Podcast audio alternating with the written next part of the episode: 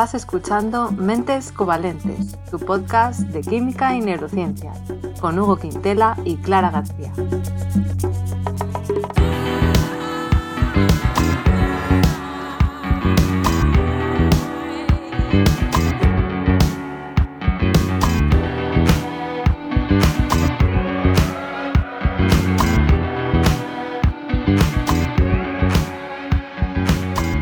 Bienvenidos al episodio 19, en el que vamos a hablar del magnesio.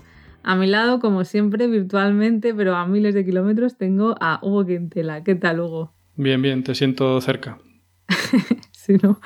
Bueno, vamos a hablar del magnesio y, como imagino que ya sabréis, pues es un elemento de estos de la tabla periódica, de los que nos tenemos que estudiar en química.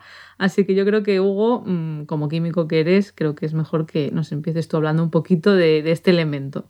Venga, me parece justo. Eh, magnesio, ¿cuál es el símbolo? Eh, MG, ¿no? MG, sí, muy bien. sí. Muy bien, pues ya, pues ya está. Eh, Hasta ahí. No, eso. Vale, vamos a empezar por la nomenclatura. O sea, ¿por qué el magnesio se llama magnesio? ¿no? Que siempre mola. Entonces, mm. resulta que en Grecia, como hace, déjame calcular, digamos 2300 años, pues había una, una, provincia allí que se llamaba Tesalia. Y dentro de Tesalia había un distrito que se llamaba Magnesia. Y resulta que de allí sacaban un mineral al que llamaban magnesia alba. Y esto era un hidrato de carbonato de magnesio e hidróxido de magnesio. Wow, no tenía ni idea, ¿eh? Que venía de ahí. Resulta que, bueno, pues este material se conoce desde el periodo clásico y se llamaba, pues así, magnesia alba. Entonces, a partir de ahí, que luego se descubrió que tenía magnesio, pues el magnesio se llamó magnesio. Mm. Bien. Entonces, a pesar de que este mineral se conocía hace mucho, el elemento en sí tardó bastante más en aparecer. De hecho, se descubrió a finales del siglo XIX. Pero en realidad, las primeras sospechas de que existía se dieron a finales del siglo XVIII, de la mano de Joseph Black, que esta vez sí no era alemán, como podemos deducir, ¿vale? Y no tenemos que olvidar que es que Inglaterra, claro, era la potencia en todo y en ciencia, desde luego. De hecho, fundaron la Royal Society pues allá por el 1600 y pico, ¿no? Así que para que nos demos cuenta que ya estaban en ciencia desde hacía mucho. La cuestión es que este hombre, Joseph Black, se dio cuenta de que esta magnesia alba, o carbonato de magnesio, pues contenía dos cosas, ¿vale? O sea, no llegó a profundizar mucho desde el punto de vista de hoy, pero se dio cuenta que tenía una cosa que era un gas que resultó ser CO2, al que llamó aire fijo, poco cutre, ¿no? Mm. Y otra cosa, pues que era un sólido y que al final era óxido de magnesio, ¿vale? O sea que lo que hizo fue separar, digamos, el carbonato, porque el carbonato es carbono unido a tres oxígenos. Entonces, sí, fue capaz de separar, exacto, de separar uno de esos oxígenos que se quedó unido al magnesio de lo que es el CO2, ¿vale? Mm. Entonces ahí el señor dijo, oh, esto es algo nuevo y tal. Y después ya el que por fin fue capaz de aislarlo fue Humphrey Davy, también un inglés, y un poco más tarde. Vale, y se hizo pionero en aislar compuestos mediante un método muy novedoso que se llamaba la electrólisis o electrólisis, depende, depende cómo te pongas. ¿vale? Y aisló otros elementos como el bario, el estroncio, el calcio o el sodio. Y más, ¿eh? O sea que el tipo se hinchó. Que claro, tenía una especie de. Bueno, de método mágico, ¿no? Que en realidad eh, consistía en utilizar eh, la pila de Volta. ¿Te suena Volta? Es que eso lo dices así me, me hace mucha gracia. Volta, sí, sí, me suena. Bien, Volta. Pues Volta fue el que inventó la pila, ¿vale? A mí me suena que hay una marca de pilas que se llama Volta. Por lo menos en los 90. Pero el voltaje, pues Volta, pues voltios, los voltios. El Volta también lo petaba bastante, ¿no? Bueno, entonces, vale, la electrólisis, mm, como podemos deducir, pues tiene que ver con los electrones y con la electricidad, ¿vale? Por eso fue en esta época que se empezaron a separar compuestos usando electricidad, porque es cuando empezó a haber electricidad, no iba a ser antes. Bien. Claro, y dijeron, pues aquí la electricidad nos va a servir para un montón de cosas. Esto es lo mío. Y entonces pusieron, eh, imaginemos un circuito eléctrico, ¿os acordáis, no? Hay dibujado pues la rayita, ¿no? Así un circuito cerrado, con su pilita arriba o con su generador. Y, bueno, está, está cerrado y lo que lo abre o lo cierra es un interruptor, ¿no? Vale. Sí. Pues ahora imaginemos que quitamos un trozo de ese circuito y metemos cada extremo del cable que queda después de romper el circuito, ¿sabes? De abrirlo, lo metemos en una disolución, ¿vale? Cosa que suena mal, porque claro, dices tú, oh, se mete un cable en agua, morimos todos. bueno, pues metes esos dos extremos en una disolución. Y entonces, claro, los electrones dirías tú, pues no sé si van a poder circular o no, porque ahora están en una disolución. Entonces, si en esa disolución pones una sal, que en este caso podría ser el cloruro de magnesio, y haces o fuerzas que circule la corriente, los electrones van a llegar, ¿no? Van a ir circulando y llegan a la disolución. Entonces dicen ahí, yo no me puedo meter directamente la disolución como electrón a pelo, así. Entonces los electrones dicen, eh, ese, ese, tipo que va por ahí no es un magnesio más 2. O sea, un magnesio que está falto de electrones. Pues resulta que sí, ¿no? Entonces, si tienes el, bastante, el voltaje lo bastante alto, esos electrones van a unirse al magnesio y van a convertirlo de magnesio más 2 a magnesio 0 o magnesio metálico. O sea que el magnesio mm. gana electrones.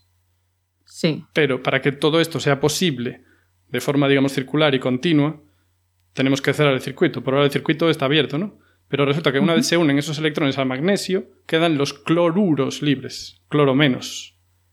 Claro, negativo es decir que les sobran electrones. Exacto, perfecto. O sea, hay demasiadas cargas negativas en la solución. Vale. entonces los cloruros dicen.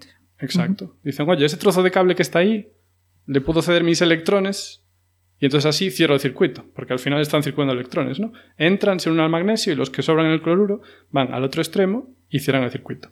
Entonces, donde se produce la oxidación es el ánodo y la oxidación es pérdida de electrones. ¿Quién pierde los electrones? El cloruro. ¿Y quién gana electrones? El magnesio, la reducción, que se produce... Uy, lo dije bien, ¿no? La reducción se produce en el cátodo y la oxidación en el ánodo.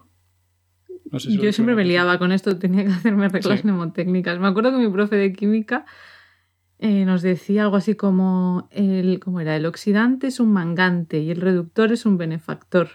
Para acordarte de quién es el que se queda los electrones y quién los Toma da. Ese era su, sí, su regla mnemotécnica de Maite pues una profesora ejemplar. La cuestión es, bueno, es esa, que con este método podían obtener magnesio por un lado, pero ojo, por otro lado, obtenían clorogas. Porque claro, el cloro cedía un electrón, entonces pasaba a ser cloro cero, pero tenía un electrón libre que, estaba ahí, ¿qué hago? Entonces, cuando juntas dos mm. cloros que tenían electrones libres, pues ya sabemos que el enlace covalente es que cada uno cede un electrón, paf, y te da clorogas. Así que Así es lo Humphrey Davy, el primer, bueno, por primera vez el magnesio, que era poquito, ¿eh? Es un poquitito, poquitito. ¿Y él sabía que era magnesio? Bueno, no, sabía que era un elemento nuevo. Vale, vale. Y luego lo bautizó. Que es curioso, ¿no? O sea, hay palabras que parece que están ahí de toda la vida, pero es que se las inventó alguien, ¿sabes? claro, sí, sí, es verdad. Total. Vale. Entonces, el magnesio. Vamos a hablar del magnesio en la Tierra. Es el cuarto elemento más abundante. Esto es sorprendente, tampoco parece que ¿no? Pues, pues sí, no lo hubiera dicho yo, ¿no? Y va después del hierro, el oxígeno y el silicio. Y nada menos que es, representa el 13% de la masa de la Tierra. No, no está mal, ¿eh? no está mal. vale. Y, claro, no. ¿Perdón? Poca broma con el magnesio. Poca broma con el magnesio, efectivamente, es, es populoso. La cuestión que mm, igual uno se pregunta, ¿y por qué no está el magnesio como magnesio cero, como magnesio metal por ahí?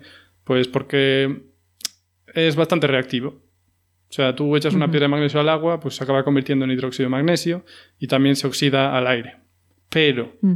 Como, igual que el aluminio, tiene una propiedad que se llama pasivación, que es que forma una capa superficial de óxido de magnesio que protege al resto del magnesio de oxidarse.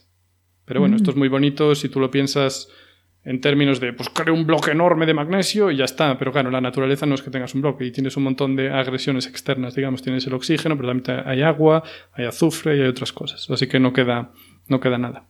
Por ejemplo, si tienes el magnesio pulverizado, eh, reacciona súper rápido. Y bueno, yo creo que con el magnesio no llega a, hacer, a ser peligroso, pero hay otros metales que pulverizados pueden arder espontáneamente al aire. Si son, sabes, tienen una superficie específica lo bastante grande. Bueno, eh, entonces, por ejemplo, de hecho, si pones un bloque de magnesio en agua, pues desprende burbujas de hidrógeno. Porque el mm. magnesio le gusta regalar electrones, entonces se queda como magnesio más 2, y esos electrones los recibe el hidrógeno de agua, y así pues acabas generando hidrógeno e hidróxido de, magnesio. Bien. Voy a hablar ahora, porque no podía no hacerlo, de los reactivos de Grignard, ¿vale? Porque yo soy químico orgánico aunque la verdad es que ya no estoy ejerciendo como químico orgánico. Pero bueno, es una reacción muy mítica de la química orgánica, muy popular y medianamente bonita.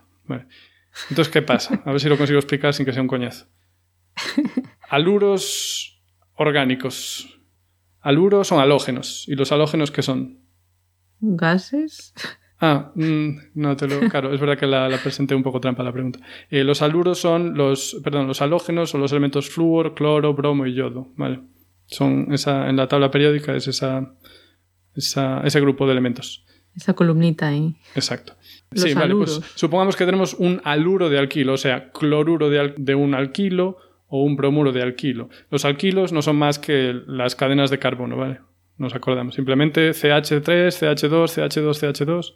O sea, ah, que nos imaginemos una cadena carbonada que tiene un cloruro, por ejemplo, un cloro, un átomo de cloro unido a un carbono. Ya está. Si eso lo juntamos con polvo de magnesio, ahí en su, este, en su matraz, agitando, se nos va a formar cloruro de alquil magnesio. Esto es un poco coñazo, lo sé. Pero bueno, el magnesio se mete entre el átomo de carbono y el cloro. Así que tienes el carbono unido al magnesio y el magnesio unido al cloro también. Pues ahora tenemos un magnesio unido a un compuesto orgánico y a un cloruro. Vale. Vale. ¿Qué ocurre? Que este compuesto es muy reactivo. Y entonces, si lo añades, por ejemplo, a otro compuesto orgánico unido, por ejemplo, a un cloro, ahora el que va a reaccionar va a ser el carbono. O sea, el carbono que está unido al magnesio ahora es muy reactivo y va a atacar a otro carbono. O sea que es un método de formar enlaces carbono-carbono que se utiliza en la química orgánica. Hmm. Para, ¿Y para qué quieres formar enlaces carbono-carbono? Ah, para formar todo tipo de moléculas, para manipular la ah. naturaleza a tu antojo. vale, vale. O sea, si quieres mm, sintetizar un nuevo compuesto, por ejemplo. o, sí. Por ejemplo, eh, pues, no creo que se use para esto, pero para que lo entendamos, digo, ay, pues quiero hacer una cadena de 25 carbonos. Y digo, bueno, pues tengo una de 12 carbonos y otra de 13. Y como una tiene un cloro y la otra también, pues puedo añadir este magnesio pulverizado y hacer que reaccionen las dos. Y así consigo tener una cadena más larga. Así como un ejemplo sencillo. Vale. Es como un pegamento del químico orgánico. Sí, lo podemos llamar así, pero bueno, es una forma de activar un compuesto, ¿vale? Porque un cloruro ah. pues no es muy activo, pero en cuanto tú le añades esto, está muy descontento. El carbono está ansioso de reaccionar. Si le echas agua, va a reaccionar con el agua y, no vas a poder hacer nada. O sea que tiene que ser la reacción en ausencia de agua y a veces incluso en ausencia de oxígeno. Y, eso, y si te cae en un dedo, pues te quemas, porque es muy bestia. Y bueno, puede hacer pues fuegos pues también, cuidadito. O sea que tú lo has usado. Ah, sí, sí, muy a menudo. Y otros peores. En vez de magnesio, con litio. Y eso tú lo dejas al aire y ya arde. Maravilloso. O sea que no solo es el magnesio el que sirve para hacer esto. Efectivamente. De unir. El magnesio es uno de los métodos. Y eso es menos reactivo que, por ejemplo, los organolitios. Y de hecho se llaman magnesianos estos compuestos. Tiene sentido. Muy bien. Pero, en fin, me voy a quedar aquí y te doy paso a ti. Así que, ¿qué pasa con el magnesio ahí en la vida o en el cerebro, donde sea? la vida, sí. Yo voy a empezar primero con la vida en general del papel biológico del magnesio voy a hablar, porque bueno, como siempre decimos, y seguro que tú estás de acuerdo, Hugo, la química está en todos lados, ¿verdad? Que no es solo en el laboratorio, bueno, ya, ya lo vemos en este podcast, ¿no? Y nosotros pues estamos hechos de células que están hechas de moléculas que a su vez están hechas de átomos, por lo tanto, pues somos química pura y dura, vamos. Ahí, ahí, duro. Ahí, defendiendo el papel de la química. Y luego, bueno, en el episodio 5 donde hablamos del fósforo, creo que ahí ya se vio, por ejemplo, como ese, ese papel importante, ¿no? En este caso del fósforo para los seres vivos, o sea, que vemos que hay veces que hay elementos en concreto que son fundamentales.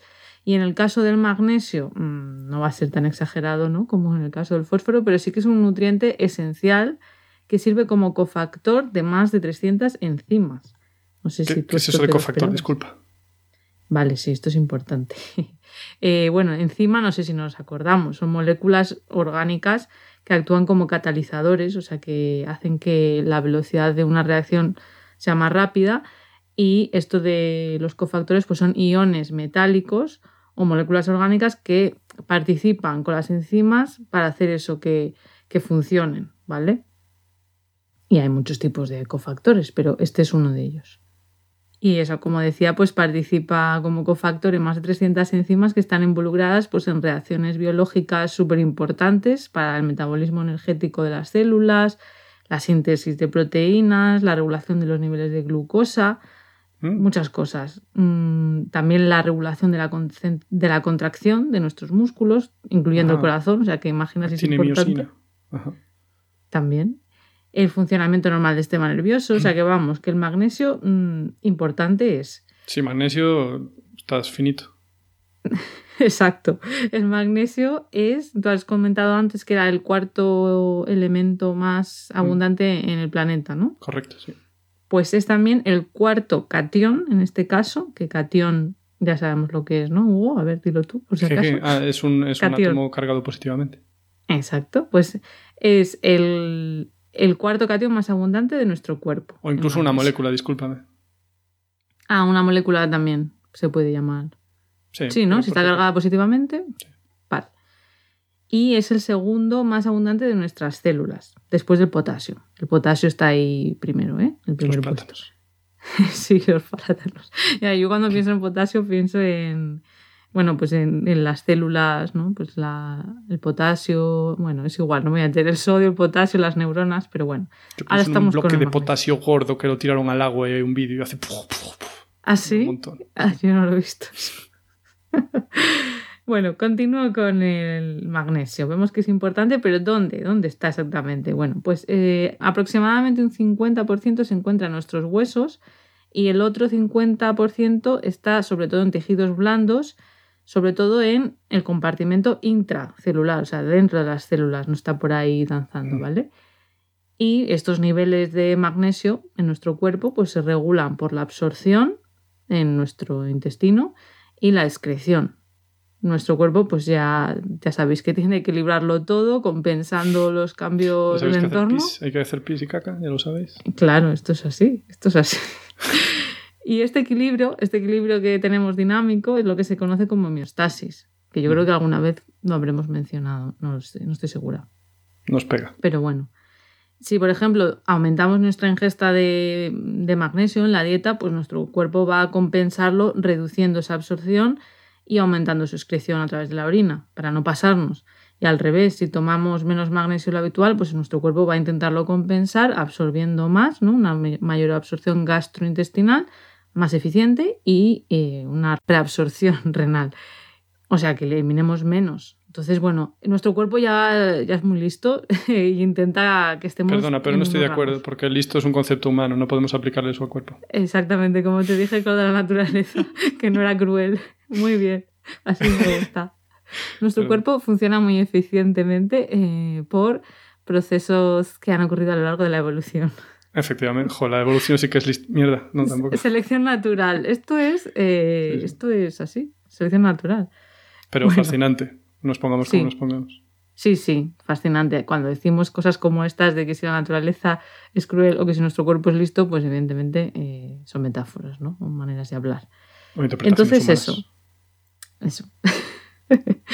Eh, una persona sana, que no tenga problemas de salud, pues va a tener una concentración de magnesio que se va a mantener en un rango bastante estrecho y va a intentar mantenerse estable. Pero bueno, nuestro cuerpo intenta compensar, pero no hace milagros. Tampoco es eso, ¿no? Entonces, realmente sí que necesitamos tomar unas dosis mínimas diarias y vamos a ver cuáles son.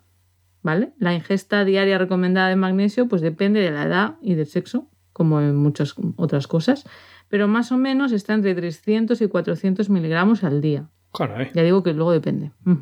Caray, si lo pones eso en un platito, aún es, ¿eh? Sí, supongo que si te pones a pesarlo, algo hay ahí, o sea, se puede Seguro ver. que Davy es lo menos que eso, ¿eh? No lo sé, puede ser, puede ser.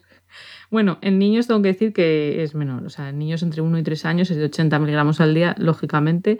Sí. En hombres es más que en mujeres, pero bueno, luego depende de la edad. Bueno.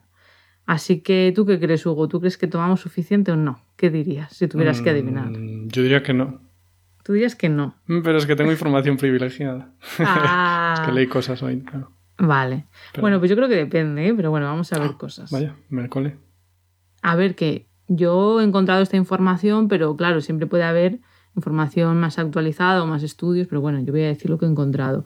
Según datos de Estados Unidos entre 2005 y 2006 de la National Health and Nutrition Examination Survey, o sea, una, ¿cómo se dice survey? Una encuesta, ¿no? Que hicieron, pues más de la mitad de los individuos, un 56%, para ser más exactos, recordemos en Estados Unidos, no tomaban suficiente magnesio. O sea que, bueno, mm, sí, sí, Hasta considerable. ahí estamos de acuerdo, sí.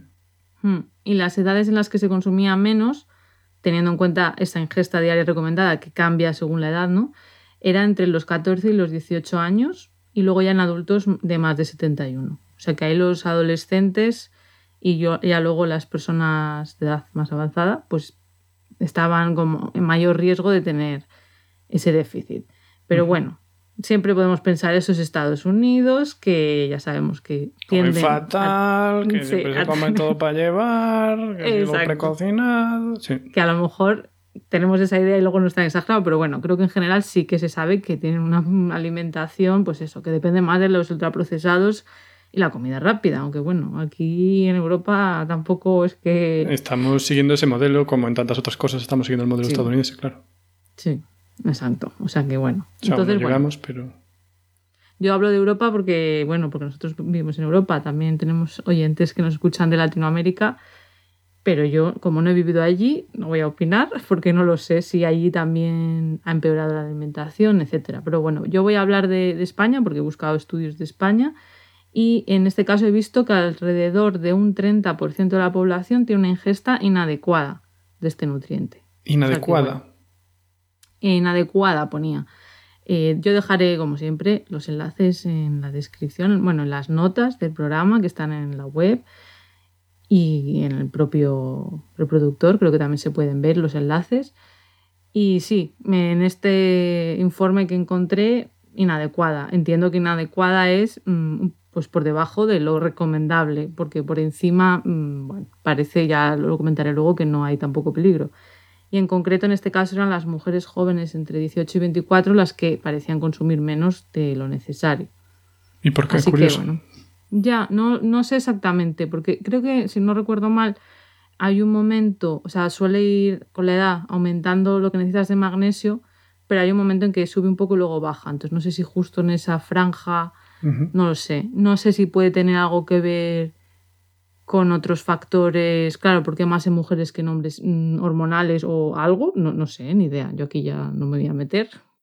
O sea, aún así, si no recuerdo mal, las mujeres necesitaban un poco menos que los hombres ¿eh? esa edad. O sea, que, ¿por qué se ha visto eso? Bueno, es que, claro, eso es en esa muestra, en estos estudios, a lo mejor en otros se ve a otra franja, que no lo sé. Además que es muy difícil de saberlo exactamente porque tienen estas preguntas es muchas veces pues que claro que te diga lo que ha los alimentos que ha consumido y se calcula.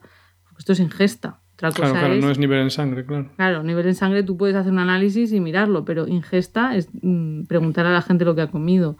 Entonces no lo sé. Mira, a lo mejor las, las mujeres están estresadas con la carrera y todo y comen peor. No lo sé, no tengo ni idea. ¿eh? ¿eh? habría que investigar más, pero bueno. La cafetería de la facultad ahí. Buf, mira, yo recuerdo la cafetería fatal. ¿Qué tiempo? en la uni, buah, vaya comida. Sí, bueno, la, la, nuestra tampoco era la leche. Había olía fritanga y eso, pero... Sí, mucho fritanga. Bueno, es que me, me ciega la nostalgia. No, no, no, no puedo hablar mal de esa época. Sana no, por mi caso depende, ¿eh? pero no mucho. Pero bueno. Entonces, quizás te estés preguntando, Hugo, y espero que así sea, ¿qué alimentos nos aportan más magnesio? Es que ya, por favor, estamos ansiosos. Estaba tardando en decirlo. Bueno, a ver, yo voy a decir aquí, en este informe que comento, lo que ponía es que los que nos aportan mayor cantidad de magnesio en la dieta a los españoles serían las legumbres. Eh, sabemos que somos bastante de legumbres en España, de Mm, las lentejitas, garbanzos, mm, alubias. ¿no? lentejitas o garbancitos. y los frutos secos también, me ponía, que eso nos aportaría un 26% del magnesio que ingerimos, seguido de pescados y moluscos, que son un 16%. Entonces en Galicia esperemos que haya magnesio bastante alto. Sí, ¿no? Yo creo que en Galicia estaréis súper bien. Tirando de mejillón Pero claro. y de pipas. Pero esto hay que pensar que es la, lo que pone en el informe es la dieta de los españoles, o sea que no no necesariamente quiere decir que esos sean los alimentos que más magnesio tengan, sino que los que comemos son los que más nos proporcionan, ¿no? Entonces he buscado y parece eh, que las espinacas, otros vegetales de hoja verde, tendrían bastante contenido de magnesio. Las legumbres y frutos secos, como decíamos, también. Las semillas, en concreto las pipas de calabaza, parece que, también, o sea que tienen un porcentaje bastante alto. ¿No te gustan o qué? Sí, pero comparado con las de girasol. Es que yo les doy diferentes usos. Yo las pipas de girasol me las como como se comen en España, ¿no? De vas picando con la cáscara y vas comiendo. Y las de calabaza las compro ya peladas y las echo en ensaladas, por ejemplo. Ah, cierto. sí. Una costumbre muy occidental. y dentro de los frutos secos, las, las, perdón, las magnesias, iba a decir las almendras, parece que tienen mucho magnesio. Así que bueno, eso y luego también los cereales integrales. O sea que si comemos pan integral o pasta integral, pues mira, pues eso que te llevas. Y luego, además, eh, se añade a veces en cereales de desayuno que están fortificados, ¿no? De esto que ponen, ah, lleva hierro y magnesio. Con hierro, ahora con más vitamina B12, sí. Sí, lo que no dicen es y con un montón de azúcar. Eso es la parte que omiten. O sea que si... Cierto. Pero bueno, si son si son cereales.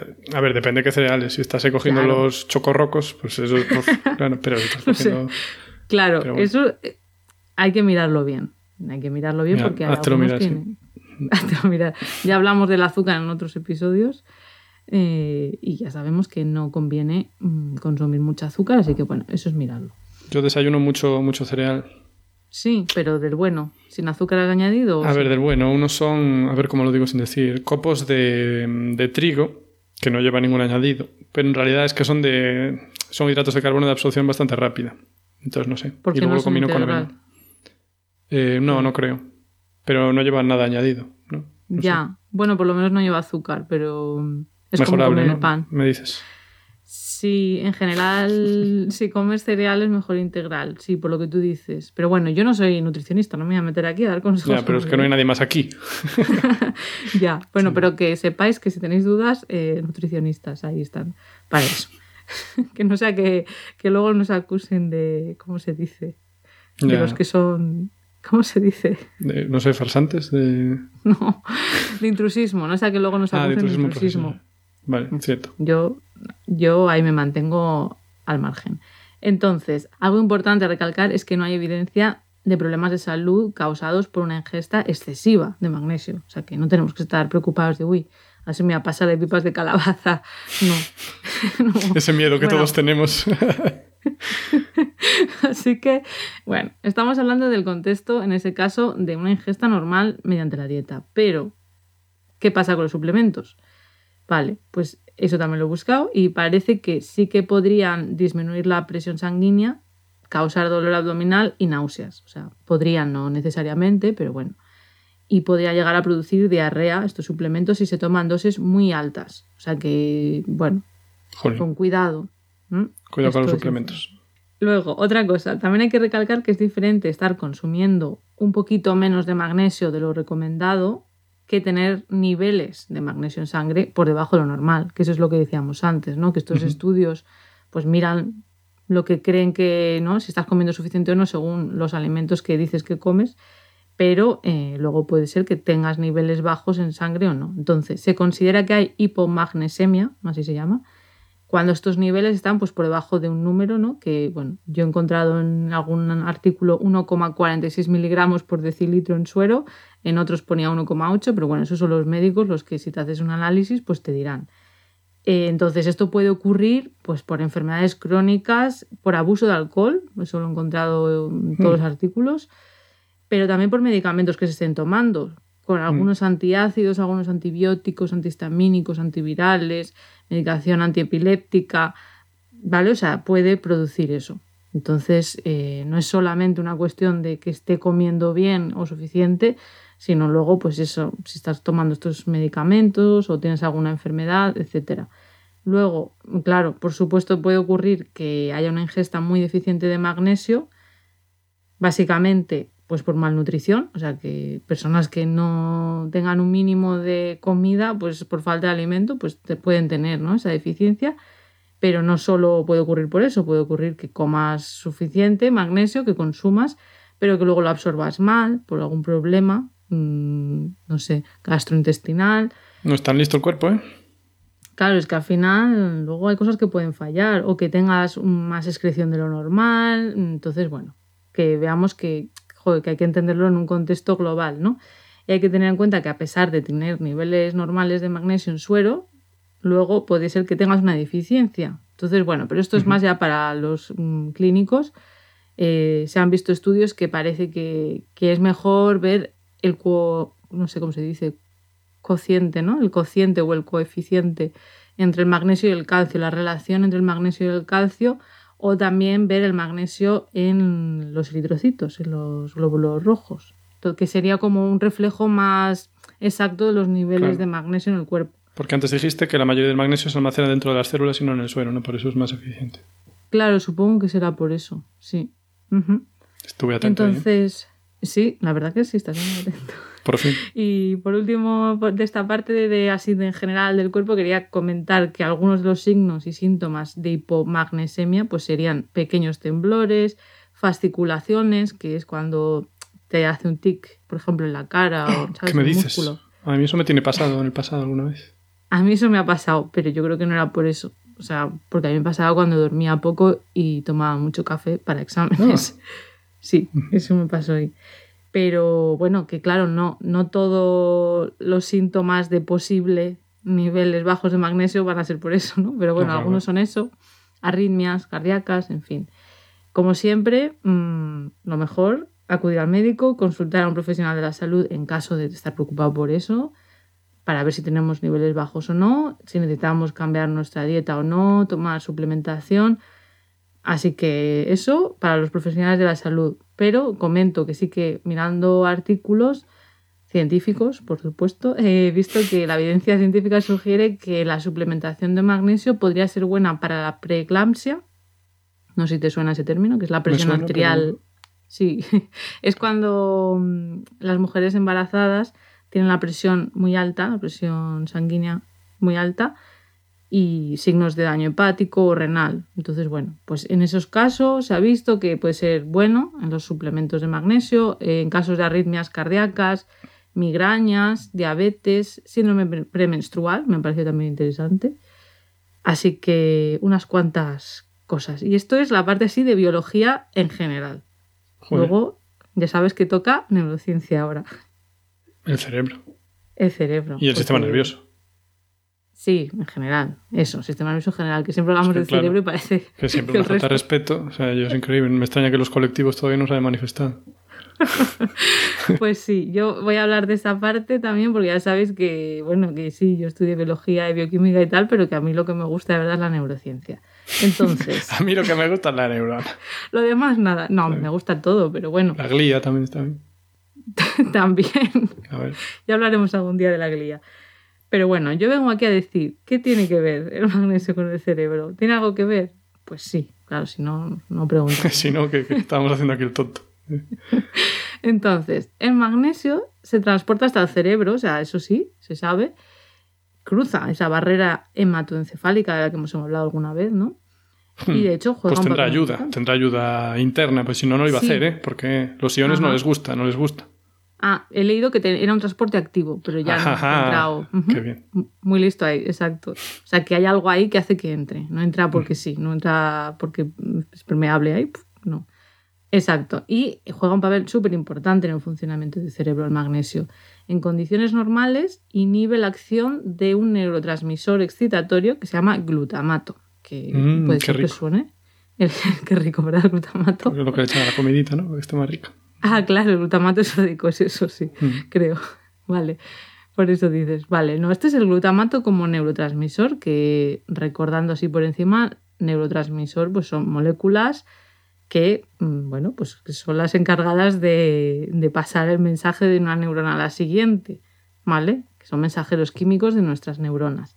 Entonces, ¿cómo bloquea? ¿No? Hemos dicho el magnesio inhibe esa acción. Pues lo que pasa es que bloquea el canal de un tipo de receptor, claro, porque los neurotransmisores unen a receptores, ¿no? Se liberan por una neurona A, vamos a llamar, y pasa a la neurona B, entonces se tiene que unir a un receptor. Bueno, pues ese receptor, hay un tipo de receptor del glutamato que se llama NMDA, hay más, pues en ese bloquea ese canal y hace que no pueda pasar el calcio. Se mete ahí y ahí no pasa el calcio, ¿vale?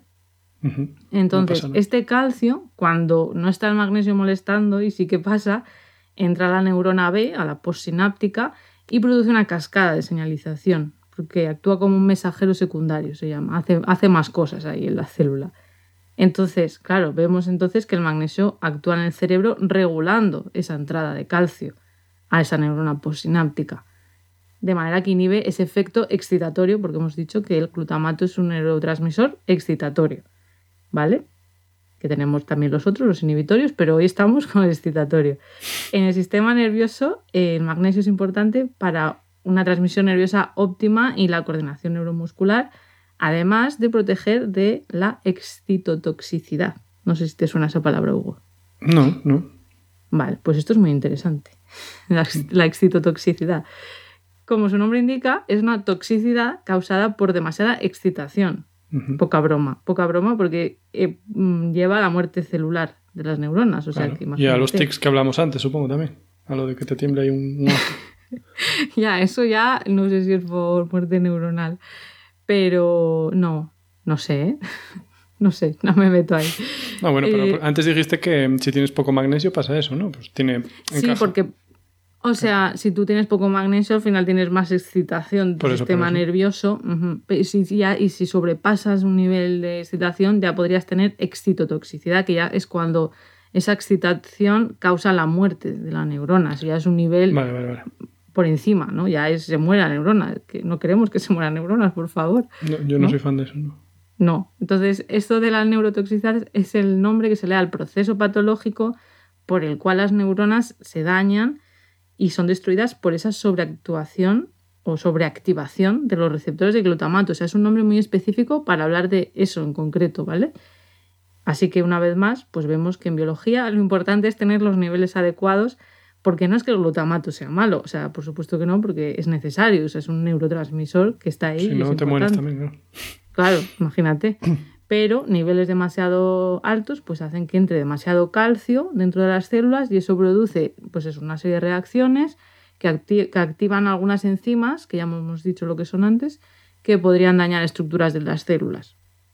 Entonces ya pues se produce esa muerte. Entonces se cree que este proceso de excitotoxicidad puede estar relacionado con enfermedades neurodegenerativas, con pérdida auditiva en caso de bueno, sonidos muy fuertes lesiones cerebrales traumáticas, accidentes cerebrovasculares, o sea, es algo muy importante en muchos procesos patológicos del sistema nervioso ¿no? Qué fuerte, ¿no? Este Me llamó la atención ahora lo de la pérdida de audición. O sea, si oyes algo muy fuerte, ¿qué pasa? Que la neurona se satura tanto de tener que informar de un sonido tan fuerte que peta o algo así, me pregunto. Interesante. Pues me imagino que sí, sí, no, no he indagado mucho más, pero algo así, que peta ahí el calcio entra a tope y esto se revienta, ¿no? Entre comillas. Porque claro, lo piensas y no es más que un proceso físico, pero igual la neurona dice, tengo que reproducir este sonido tan gordo que acaba de llegar, más, más, más, y al final acaba petando la neurona. Claro, físico, bueno, sí, mecánico. el sonido en sí, luego Mm, pero luego ya es químico, mm, porque son los neurotransmisores. Así que todo esto, ¿y qué más tengo? Pues los investigadores creen que unos niveles bajos de magnesio podrían estar asociados con diferentes trastornos neurológicos y psiquiátricos por esto mismo, porque si tienes poco magnesio, pues puedes tener demasiada excitación y que cause pues, patología. Por ejemplo, hay bastantes datos que sugieren que el magnesio pues, podría estar relacionado con la migraña, que son esos dolores fuertes de cabeza que duran mucho. Qué desagradable. Sí, es más complejo que un dolor de cabeza, pero bueno, así por encima. También con la depresión se cree que podría estar relacionado lo de los niveles bajos. Luego también hay estudios que apuntan a que se podría usar el magnesio para proteger frente al dolor crónico, la ansiedad y accidentes cardiovasculares. Y luego ya queda por clarificar, faltan más estudios para ver mm, su papel en la enfermedad de Alzheimer y de Parkinson y luego se está también investigando su uso en el tratamiento de la epilepsia. O sea que no es que esté todo súper claro, pero sí que parece que hay ahí, bueno, pues una relación y que se puede ver hasta qué punto, pues yo qué sé, hay algo que pueda estar causado por eso o no. Bueno, como muchas veces decimos, pues es multifactorial todo y no es tan fácil como decir, ah, pues tienes depresiones porque tienes poco magnesio. No, o sea, no es así. Para casa. claro, pero eh, habría que mirarlo, ¿no? A lo mejor mm, una cosa más que pueda ayudar, bueno, pues todo eso. Así que hasta aquí mi parte de biología y de neurociencia y yo creo que Hugo te devuelvo la palabra para que nos cuentes pues para qué se puede usar el magnesio, porque yo sé que tú sabes mucho de esas cosas de, la vida, de cómo utilizamos los elementos. la vida, claro, la vida un poco práctica, ¿no? Porque yo esto que cuento, pues no podemos hacer nada. Bueno, sí, podemos comer mejor y ya está. Claro, práctico, pero práctico a nivel de usuario, ¿no? Así que ejemplos, ¿no? De, ¿para, qué, ¿para, qué, utilizamos el magnesio? Bueno, pues una cosa así un poco histórica son las sales de Epsom. Epsom. no con N, sino con M. Y ah. esto no era más que aguas naturales en la zona de Epsom, en, Inglaterra, que tenían, pues eso, mucho sulfato de magnesio. Entonces un señor descubrió que sus vacas no la querían beber, pero que tenía efecto, digamos, cicatrizante sobre sus heridas. Entonces mm. se empezó a comercializar pues, como una especie de agua curativa. Y entonces empezó a dar pues para todo, para tratar así el vértigo, la diabetes o la gota, ¿vale? Esos usos no sé yo si estarán muy, muy demostrados científicamente, pero bueno, sí que es verdad que eso ayuda, tenía propiedades curativas, ¿no? Como esto que te dicen, si tienes eh, psoriasis, creo que te recomendaban, pues yo que sé, ir a menudo al mar y cosas de estas, bueno, porque algunas aves sí que tienen efectos mitigantes. O sea, esto hace ya un tiempecillo, ¿no? Esto es de 1600 y pico. Vale, y claro, luego cuando alguien descubrió que esto no es más que sulfato de magnesio, pues luego el agua de Epsom pues ya dejó de tener, digamos, la eh, exclusividad. Bueno, pero esto solo era a modo de curiosidad histórica. Pero una cosa guay que tiene magnesio son las tizas. ¡Pam! ¿Cómo te quedas? ¿Las tizas? Las tizas, sí, tienen carbonato de magnesio. Ah, la, tiza que se usa en clase para escribir la pizarra. La tiza, Eso el lo que sea. Ah, claro. Y el polvo de escalar, ¿no? Efectivamente, muy bien, correcto. Claro, es verdad. es magnesio, que es para, mm, para que si te sudan las manos, te lo pones y así te sujetas. Y así amarras, amarras bien. muy bien. Yo, en tu universidad se usaban tizas. Uf. Es que estoy pensando, yo me acuerdo del instituto, pero en la uni yo creo que PowerPoint sobre todo, no sé. Como PowerPoint, nunca tenías que escribir nada en algún sitio, así sin utilizar un ordenador. Que usabas Paint para escribir algo. No, no, creo que sí, es que ya no me acuerdo bien. No, sí, sí, creo que sí que había. Yo, nosotros en la uni en Coruña sí. En Barcelona yo creo que también, pero por ejemplo, en Nueva York, en las aulas que yo estuve no eran de, de tiza, eran todo de rotulador. No sé qué es peor. En Múnich eran de tiza también. No sé, pero son un poco rollo las tizas. Por ejemplo, en Múnich tenías encerados de estos que tenías que pasar, em, ¿sabes? Como si estuvieras limpiando un coche. Primero el agua y luego el secador este.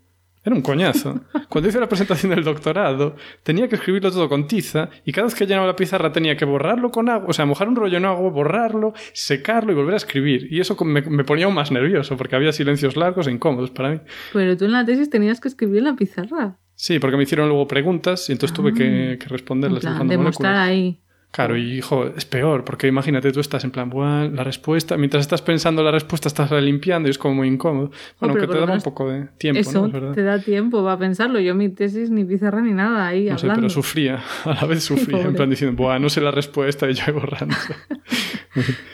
Bien, eh, la tiza. Después, un uso muy guapo que tiene, que a lo mejor no se nos ocurrió, es la fotografía, chaca.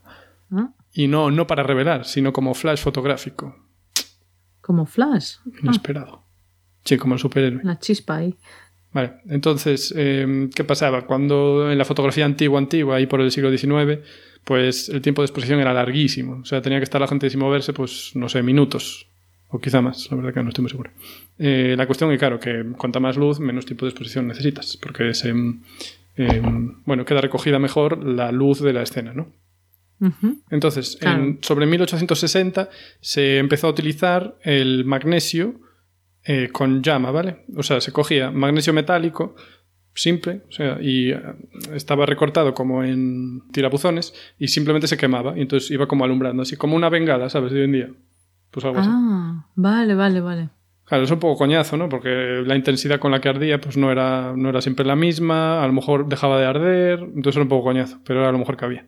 Después, se pasó a utilizar em, en polvo. Entonces se prendía con una chispa y hacía así como un brillo inmediato. Ah, que eso es lo que se ve a veces en pelis así que recrean momentos antiguos. En las pelis históricas se ve esa realidad pajarito y se oye como... Y entonces se, se, hace, se hace la foto. Y esto era magnesio. Sí, eh, lo que pasa es que esto era... Bueno, tampoco era la leche porque era un poco peligroso y claro, dejaba cenizas y olía mal.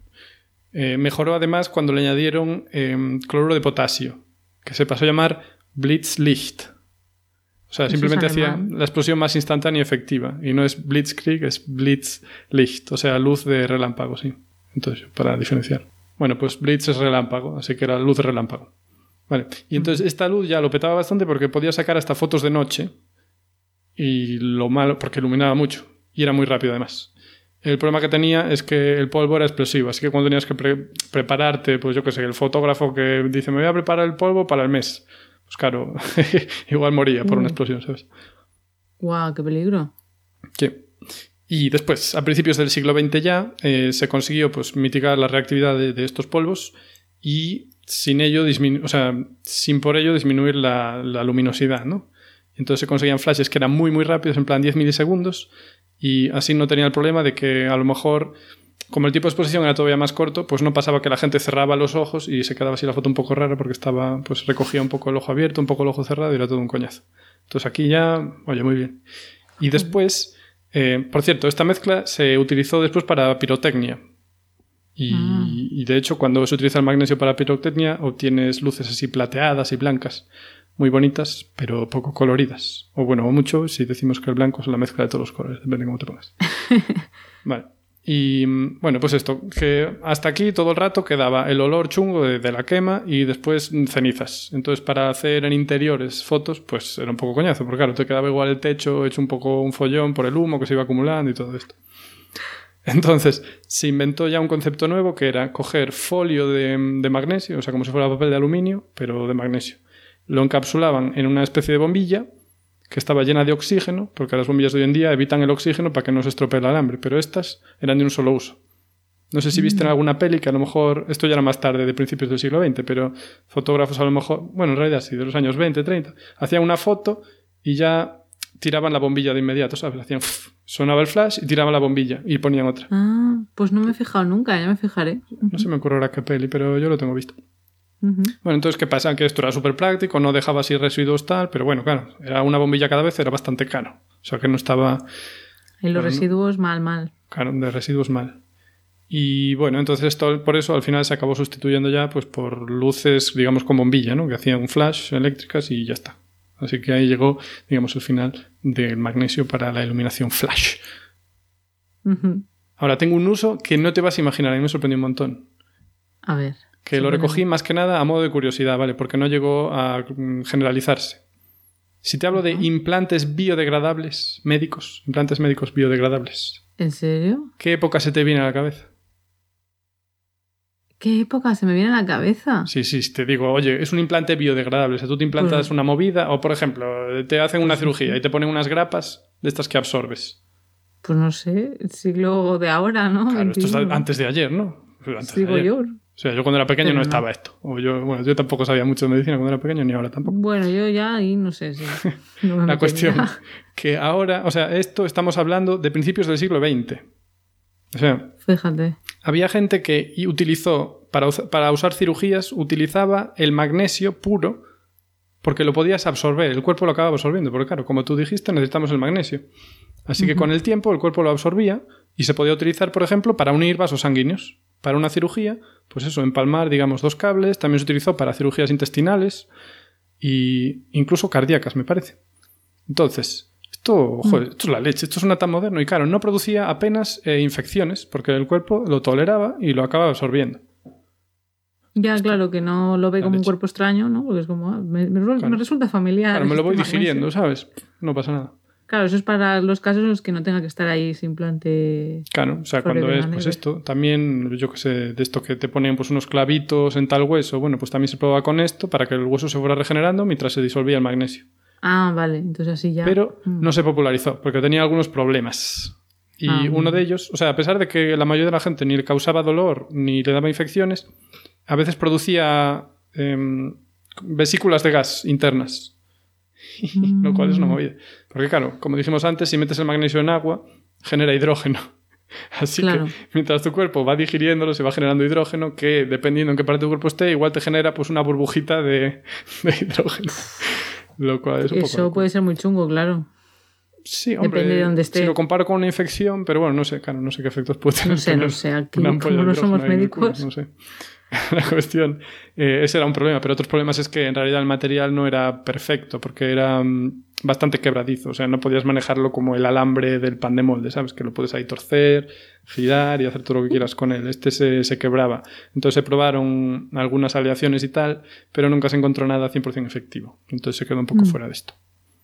O sea que nada. Pero, ojo, tío, o sea, implantes biodegradables en 1900, mm, yo flipé un poco. Bien. Hombre, suena, suena impresionante, sí. Sí. Eh, pero bueno, el magnesio. El magnesio, algo que no dije antes, es que es como el hermano del aluminio, ¿vale? Se parece mucho porque es muy ligero y al igual que el aluminio se pasiva. Entonces, por eso su uso industrial pues se parece mucho al del aluminio y mm, pues comparte funciones con él. Que has dicho antes lo que era y se me ha olvidado lo de pasiva. ¿Qué cosa? Ah, lo de que forma una capa superficial de óxido. Ah, eso, que se pasiva que es era eso. impermeable, Mm. entonces el oxígeno no llega a lo que es al meollo del magnesio. Entonces, como que pues no se, se considera que eres resistente a la oxidación. E incluso es más ligero que el aluminio, es un 30% más ligero que el aluminio y es cuatro veces más ligero que el acero. ¿vale? Así que, jo, pues dices tú, para aplicaciones como pues aviones, vehículos de todo tipo, me cunde, ¿no? Si pensamos por qué es más ligero, es fácil darse cuenta, ¿vale? Porque si miramos la masa atómica de cada uno de estos elementos, pues vemos que el magnesio pues, tiene 12 protones y 12 neutrones. Bueno, 12 neutrones si hablamos del magnesio, o sea, de un isótomo concreto, ¿no? Pero el aluminio tiene 13 protones y el hierro tiene 26. Normalmente cuando miramos un elemento podemos pensar cómo va a ser de ligero, o sea, si va a ser más o menos denso, simplemente mirando esto, porque tiene lógica. Hay otros factores Claro. que influyen, ¿no? Porque depende cómo empaquetes esos átomos en el espacio. Vale, o sea Pero en que general, no solo. Tú miras y te pone ahí, pues tiene 125 protones, pues va a ser pesado de narices si tienes el elemento puro. Vale, Vale, o sea que es más ligero porque tiene menos protones que el aluminio, por claro. ejemplo. O sea, por átomo tiene menos peso, así que en principio va a ser menos ligero. Pero bueno, eso, cómo se organizan esos átomos influye, ¿no? Porque, por ejemplo, el hielo es menos denso que el agua líquida porque forma hexágonos y entonces cada molécula de agua está a más distancia de la otra que en el caso del agua líquida y entonces el hielo es menos denso. Así que no es solo cuántos protones tengas. Bien, exacto. Y entonces flota y entonces puede haber peces vivos en el agua, aunque el, aunque el río esté eh, helado en Pero invierno. qué suerte tuvimos, ¿eh? Bueno. Qué suerte, tío, con hubiera sido agua y no metano, por ejemplo. No sé si el metano tendrá. Porque algunas veces leí que el agua es el único con el que pasa esto, que su forma sólida es menos densa, pero creo que hay alguna excepción más. Pero bueno. Em, no lo sé. Eh, vale, entonces, eh, empresas como Dow o Alcoa lideraron la producción de magnesio y de aluminio a nivel mundial. Y eso se utilizaba pues para fabricar eh, vehículos, pero también, yo que sé, las latas de refresco. Vale, vale. O sea que sigue, se sigue usando para todas estas cosas. Sí, claro. Y eh, traigo aquí el ejemplo de Alcoa, que es una empresa que está también en España, de hecho está en Galicia, en Lugo, y parece que va a cerrar. Están ahí que se hicieran que no Tú cierran. siempre que puedes ahí trayendo Galicia. No, no, no, pero es que voy a hablar del dato interesante, que es que la producción, como dijimos antes, se hace por electrólisis, o electrólisis dependiendo cómo te pongas. de ¿Pero qué producía exactamente? Aluminio, aluminio. Ah, aluminio. Sí, sí, sí. O sea, lo estoy diciendo porque el proceso del magnesio es muy similar. Así que lo estoy comparando y estoy dando un dato curioso, que es la, Ah, la de vale. electricidad que necesitan las cubas electrolíticas. Y eso requiere una cantidad brutal de electricidad. O sea, tienes que tener ahí los flujos de electrones, electricidad muy gorda. Y además se utiliza, no es que hagan una disolución de cloruro de magnesio, es que es cloruro de magnesio fundido. Para fundirlo hay que tener por lo menos 600 grados. Eso sí pones un fundente, que es otro, eh, otro compuesto que baja el punto de fusión. La cuestión es que imagínate, tienes ahí una cuba de miles de litros, le pones ahí los extremos del cable, un líquido ahí fundido tal, a alta temperatura, y encima tienes que aplicar corriente. Entonces, Alcoa, que, había, bueno, que hay en Lugo, en San Cibrao, consumía el 2% de la electricidad de toda España. Consumía tanta electricidad como Galicia entera. O sea, 2.800 dices? millones de habitantes, no, perdón, 2.800.000 habitantes de electricidad solo necesitaba esa planta de producción. Bueno, y en cuanto al uso, por ejemplo, en la industria del automóvil, el uso del magnesio ha aumentado mucho en los, en los últimos años. De media, en el año 2005, cada coche llevaba solo 3 kilos de magnesio. No parece mucho, la verdad, porque un coche pesa ahí 2 toneladas. Eh, esto aumentó a 50 kilos en el 2015. Así que hay una Wow. clara tendencia al alza. Esto se debe a varios factores. Entre ellos es que cada vez tenemos eh, más requisitos que cumplir en cuanto a cuidar el medio ambiente, ¿vale? Así que cuanto más ligero sea el coche, pues oye, menos te va a contaminar, ¿no? Y también eh, que el precio del magnesio a nivel mundial bajó. Y Mm. también, pues eh, ya está. Esos dos factores. Vale, o sea que sustituyó a otros, a otros materiales porque así es Efe- más ligerito y más barato. Y bueno, pues eh, me, voy, me voy a quedar ahí con usos del, del magnesio. Jo, pues no tenía ni idea que se usaba en tantas cosas. Yo pensaba que como hayas empezado con la fotografía y tal, como que era algo del pasado, pero no, está en nuestras vidas. Está en nuestras vidas, claro que siempre. Cada vez más, por lo menos en los coches. Jo, pues qué bonito. Yo creo que hemos aprendido un montón, ¿no? Espero que la gente le coja cariño a este elemento de la tabla periódica, pues que Sí, nos se hace la compre un vida- cubo de magnesio y lo acaricie por la noche. Bueno, a nivel de salud cerebral, y vemos que es muy importante, y luego, pues eso, eh, que también se utiliza en la industria. Así que yo creo que hasta aquí nuestro episodio de hoy. Como siempre, las notas de todas las referencias estarán en la web de Podcastidae, la red de podcast a la que pertenecemos, que la página es podcastidae.com. Y si queréis apoyarnos, pues ya sabéis que le podéis dar al botón de suscribirse desde vuestro reproductor preferido, darle a me gusta, dejarnos comentarios, todo eso. Y además, pues si queréis estar al tanto de todas las novedades, nos podéis seguir en redes. En Twitter estamos como arroba cobalmentes y en Instagram y Facebook como mentes covalentes. Hasta la próxima. Venga.